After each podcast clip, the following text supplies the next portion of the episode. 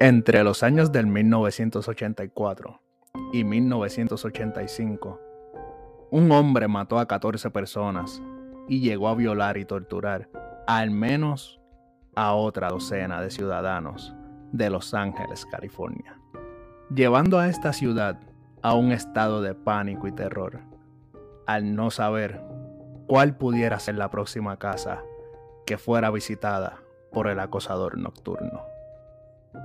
Este es el caso de Richard Ramírez, The Night Stalker.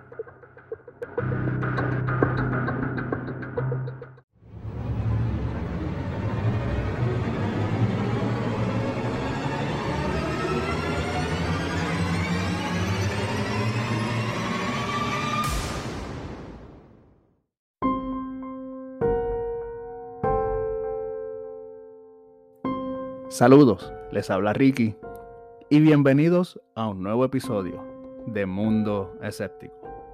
Y antes de empezar el tema de hoy, quiero ofrecerle unas disculpas por el atraso en la entrega del episodio.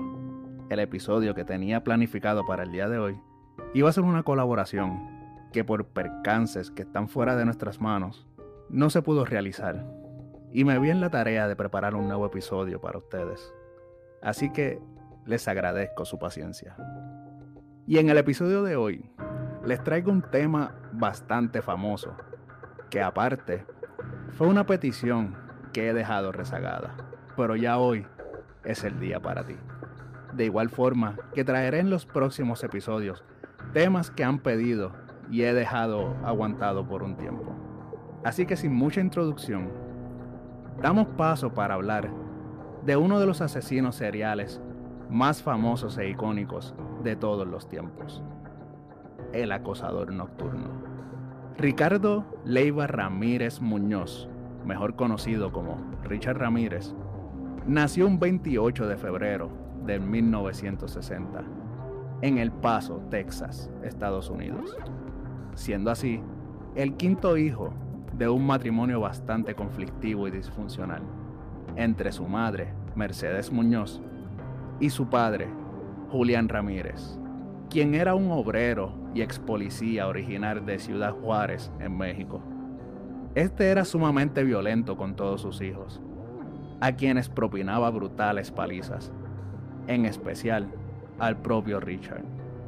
A la edad de 5 años, este quedó inconsciente tras golpearse la cabeza con un columpio mientras jugaba en el parque, lo que provocó que sufriera ataques de epilepsia hasta la pubertad. Algo que me recuerda el caso de John Wayne Gacy, quien durante su niñez llegó a sufrir un accidente similar al golpearse también la cabeza con un columpio. No me refiero a que los columpios sean creadores de asesinos seriales, sino que las lecciones cerebrales a causa de fuertes contusiones que a través de los casos de asesinos seriales se vuelve un punto muy recurrente en sus vidas, así como el abuso tanto físico como verbal, propinados por algunos miembros de la familia. Años después, durante su adolescencia, su vida fue influenciada y marcada por su relación con su primo Miguel Ramírez, a quien le decían Mike. Él fue un boina verde y veterano condecorado de la guerra de Vietnam quien con mucho orgullo le mostraba a Richard numerosas fotografías en las que salía él cometiendo crímenes de guerra, violando, torturando, asesinando o posando junto a cadáveres mutilados de mujeres vietnamitas. Además, Mike le contaba a Richard los escabrosos detalles de sus crímenes de guerra y le enseñaba técnicas para asesinar con sigilo que había aprendido en el ejército, mientras fumaban marihuana juntos. Richard, en el 1973, y con solo 13 años de edad, estuvo presente también cuando Mike asesinó a sangre fría a su esposa con un disparo de escopeta, luego de una violenta discusión.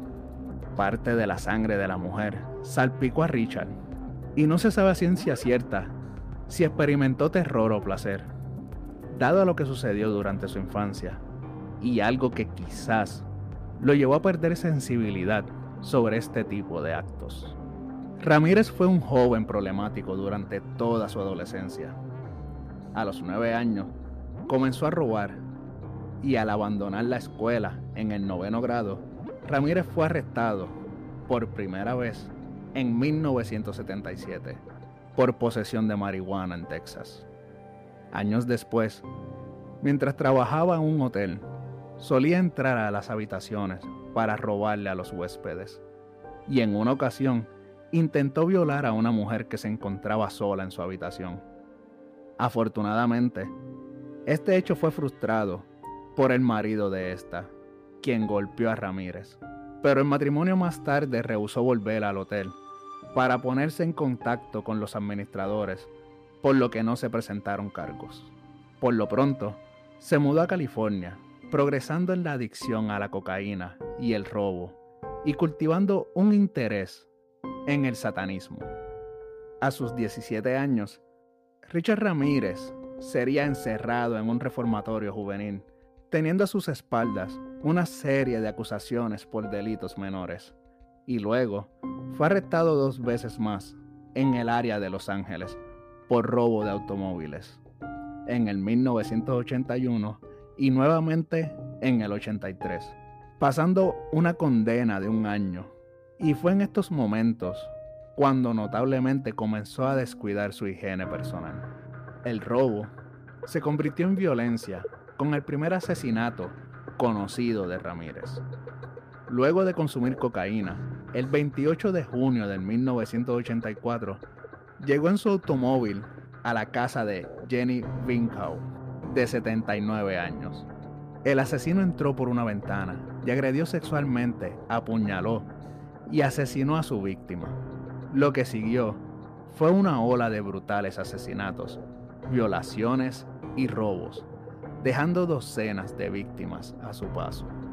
El 17 de marzo del 1985, Richard Ramírez, en horas de la noche, merodearía la casa de una joven de 22 años llamada María Hernández. Esta joven compartía su casa con una amiga y compañera de estudios, Daily Okazaki. Richard entró al garaje de la casa de María y le disparó a matar. La chica, de forma instintiva, en el momento en que el asesino le disparó, levantó las manos donde llevaba las llaves del coche y en ese momento la bala rebotó con las llaves y la víctima se dejó caer al suelo fingiendo su muerte, por lo que cuando Richard se descuidó, la víctima logró escapar con vida. Okazaki, la compañera de María, al escuchar la detonación se escondió, pero debido a los nervios se asomó y el delincuente le propinó un disparo, asesinándola. Con este crimen, ya Richard Ramírez habría despertado el diablo que llevaba adentro. Y no contento con lo ocurrido, emprendió la búsqueda de una nueva víctima, que acabaría en que esa misma noche se encargaría de asesinar a la joven Sai Lian Yu, estimulando un frenesí mediático que vio a Ramírez apodado el intruso de Valle por la prensa. Apenas 10 días después, el 27 de marzo, Ramírez asesinó a Vincent Sazara, de 64 años, y a la esposa de Sazara, Maxine, de 44 años, utilizando un estilo de ataque que se convertiría en un patrón para el asesino. Ramírez entró al hogar de los Sazara y asesinó de un disparo a Vincent Sazara. Posteriormente, se encargó de abusar sexualmente de Maxine para luego asesinarla apuñalándola y sacándole los ojos. Cuando el asesino fue juzgado años más tarde, confesaría en un tono muy frío que le sacó los ojos a la víctima estando viva. Ya para ese entonces, las autoridades se encargaron de desplegar un operativo policial el cual no tuvo resultados, y Ramírez repitió su patrón de ataque contra los jubilados William y Lily Doyle. de 66 y 63 años de edad, respectivamente, en mayo del 1985. Richard irrumpió en la casa del matrimonio a la medianoche, donde le dio un disparo al anciano, y en ese momento su esposa comenzó a gritar en su habitación, y el asesino la amenazó y la golpeó salvajemente. Posteriormente, la llevó donde el marido, quien se encontraba agonizando, y la obligó a entregarle el dinero y las joyas. Luego de esto, la llevó de nuevo a la habitación, donde la agredió sexualmente. El anciano, herido de gravedad por el balazo de Ramírez, tuvo la fortaleza de llamar al 911, pero no pudo emitir ni una sola palabra. Sin embargo, el servicio de emergencias logró rastrear la llamada telefónica para dar parte a la policía inmediatamente, la cual llegó al hogar de los ancianos con una ambulancia. Pero ya para ese momento, el asesino había escapado. Tristemente, William Doyle no logró sobrevivir, pero su esposa sí, por lo que ella se encargó de darle a la policía la descripción exacta del asesino. Un mes después de haber cometido este asesinato, Ramírez asaltó el hogar de Malvia Keller, de 83 años, y Wolf Blanche, de 80 años. El asesino atacó salvajemente con un martillo a Malvia Keller mientras ésta se encontraba dormida. Y este acto lo repitió con Wolf, a la que además de golpearla salvajemente, también agredió sexualmente. Las ancianas serían encontradas por la policía al otro día del crimen, del cual solo una logró sobrevivir. Ramírez, un solo día después de cometer este abominable hecho con las dos ancianas, encuentra una nueva víctima de nombre Ruth Wilson, de 44 años de edad, la cual tenía un hijo de 12 años. El asesino entró por la ventana de la casa de Ruth Wilson, donde se encargó de esposar a su hijo y encerrarle en un armario. Ruth supuso que se trataba de un asalto y espontáneamente le entregó al criminal su dinero y sus joyas. El asesino, luego de recibir esto, procedió a atacar a la mujer, violándola salvajemente frente a su hijo esposado. Ramírez huyó del sitio, dejando con vida a Ruth, y en ese momento comenzaría la cuenta regresiva del intruso del valle, ya que con las descripciones de la víctima, la policía realizaría el primer retrato hablado de Ramírez. En los meses siguientes, su tasa de homicidios aumentó, cobrándose otra docena de víctimas. En un, en un frenesí de robo, asalto y violaciones brutales, con rituales satánicos. El Departamento de Policía de Los Ángeles respondió reuniendo un grupo de trabajo dedicado con el FBI interviniendo para ayudar. La implacable presión de los medios de comunicación y la policía, ayudada con descripciones de sus víctimas sobrevivientes, obligó a Ramírez a abandonar el área de Los Ángeles en agosto. Viajó hacia el norte, a San Francisco, donde se llevó a dos víctimas más, Peter y Barbara Pan, el 17 de agosto. Su inconfundible modus operandi, completó con simbolismos satánicos, significaba que el apodo del intruso del valle ya no era aplicable. La prensa rápidamente acuñó un nuevo nombre, el acosador nocturno, o en inglés, The Night Stalker, ya que la mayoría de sus asaltos tuvieron lugar por la noche en las casas de sus víctimas. El 24 de agosto del año 1985, Ramírez ataca a William Carnes y a su novia. El asesino hirió de gravedad a William y posteriormente ataca a la chica agrediéndola sexualmente. La víctima proporcionó una descripción detallada de su agresor, quien la había obligado a jurar su amor por Satanás.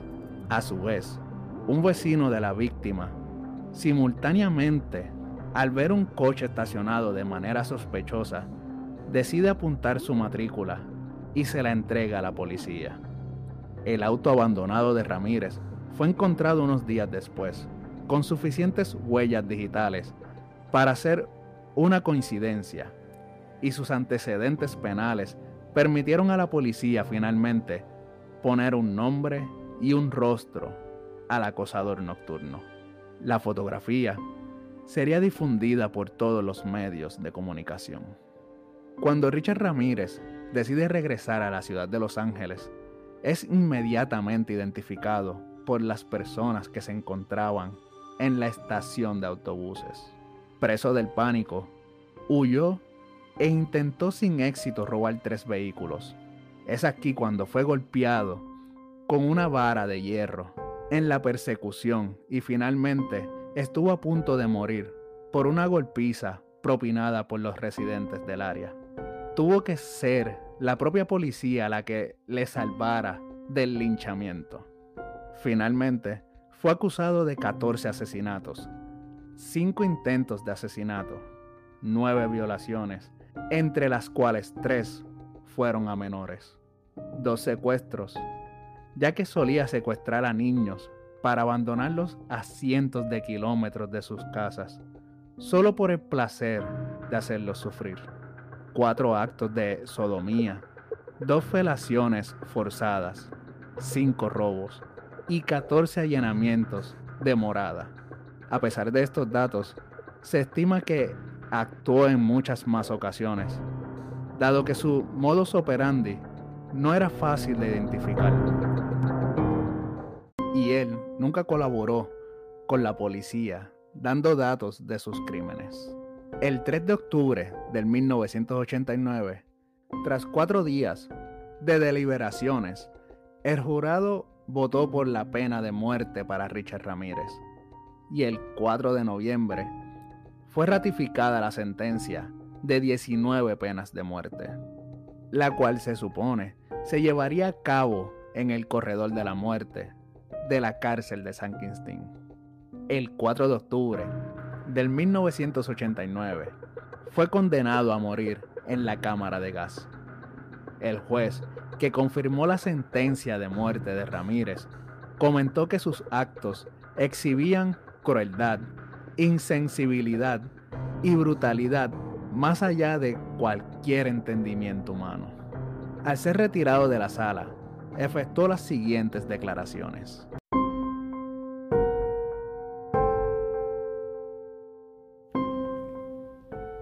Yo no creo ni en la hipocresía ni en los dogmas morales de la llamada sociedad civilizada. Solo me basta con mirar dentro de esta habitación para conocerlos tal y como son. Mentirosos, rencorosos, asesinos, cobardes paranoides, ladrones. Y cada uno con su profesión legal. Son todos unos gusanos hipócritas. Me enferman somos todos material descartable a causa de ustedes.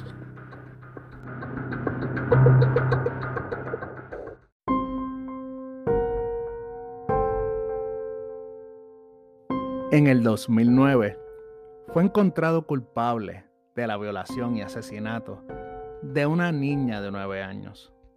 Ramírez finalmente murió de insuficiencia hepática en el hospital General de Marin, en Greenbrae, California, en la mañana del 7 de junio de 2013, con 53 años de edad. En el momento de su muerte, Ramírez llevaba más de 23 años condenado a muerte y esperando su ejecución por el estado de California. Aunque no lo llegué a mencionar antes, Ramírez estuvo casado pero dado que su matrimonio se deterioró con los años, Doreen Lyon, su ex esposa, desapareció y nadie reclamó su cuerpo. Por ello, sus restos fueron incinerados.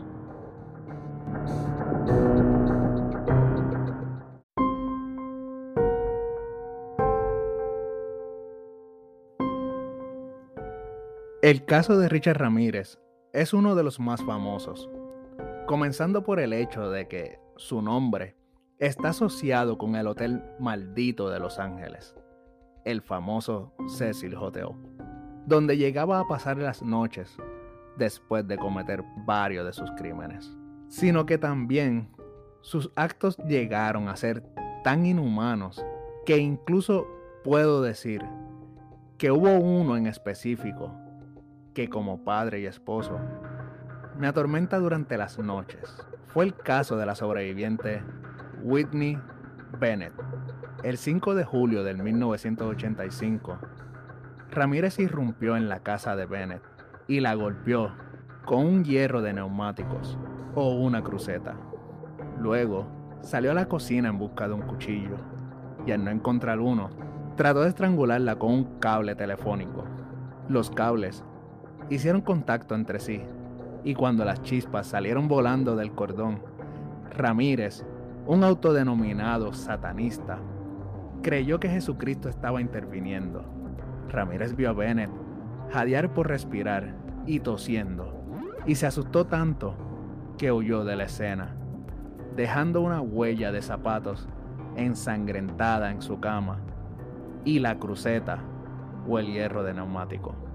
Bennett empezó a gritar por sus padres, quienes la encontraron muy golpeada y sangrando. Afortunadamente, Bennett sobrevivió al ataque, pero necesitó de 478 puntos de sutura para cerrar los cortes en su cuero cabelludo.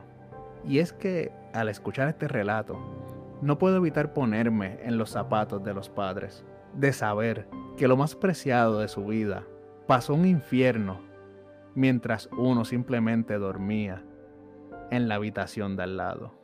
Este pensamiento destroza mi ser y no me permite descansar sin antes asegurar que cada puerta y ventana de mi hogar se encuentren cerrados.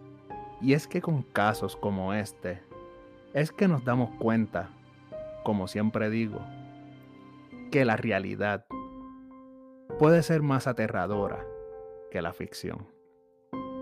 Por otra parte, si les gusta este tema y les interesa y quieren saber un poco más sobre los hechos cometidos por Richard Ramírez, les puedo recomendar el documental de Netflix Night Stalker, The Hunt for a Serial Killer. Ahora bien, ¿qué opinas de este caso tan icónico del mundo de los asesinos seriales? Déjame tu opinión en mis redes sociales.